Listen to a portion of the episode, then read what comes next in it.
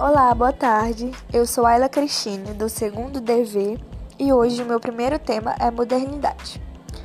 A modernidade mudou o ritmo da produção, mudou o ritmo das ruas, da cidade, da vida. Na verdade, tudo passou muito rápido. As formas de distração são exemplos disso. A calmaria na hora da leitura é algo que contrasta muito com a velocidade da montanha russa ou do cinema de ação. Até a nossa percepção mudou. George Simmel dizia que somos frequentemente expostos a estímulos, imagens, sons, rostos, anúncios, que acabam exigindo de nós uma sensibilidade específica. É necessário sermos capazes de nos concentrar e de manter um ritmo acelerado. Max Weber ensinou que a tecnologia contribui sim para o nosso cotidiano, mas que ao mesmo tempo que torna simples, é bem mais complicado.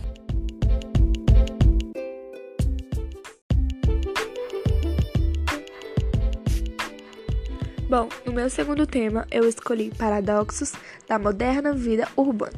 Segundo a ONU, na primeira década do século XXI, metade da população mundial passou a viver em áreas urbanas. Com esse crescimento das cidades, o número de veículos também aumentaram e os automóveis e transportes coletivos são uma tecnologia criada para facilitar a vida das pessoas, seja elas nas áreas rurais ou nas cidades. No entanto, essas tecnologias trouxeram também desafios à vida nessas grandes cidades, como os gigantescos congestionamentos.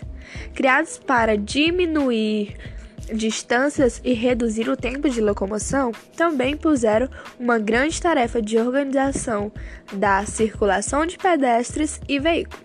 Surgiu inclusive uma área específica no campo da engenharia para tratar dessa questão urbana, a engenharia do tráfego.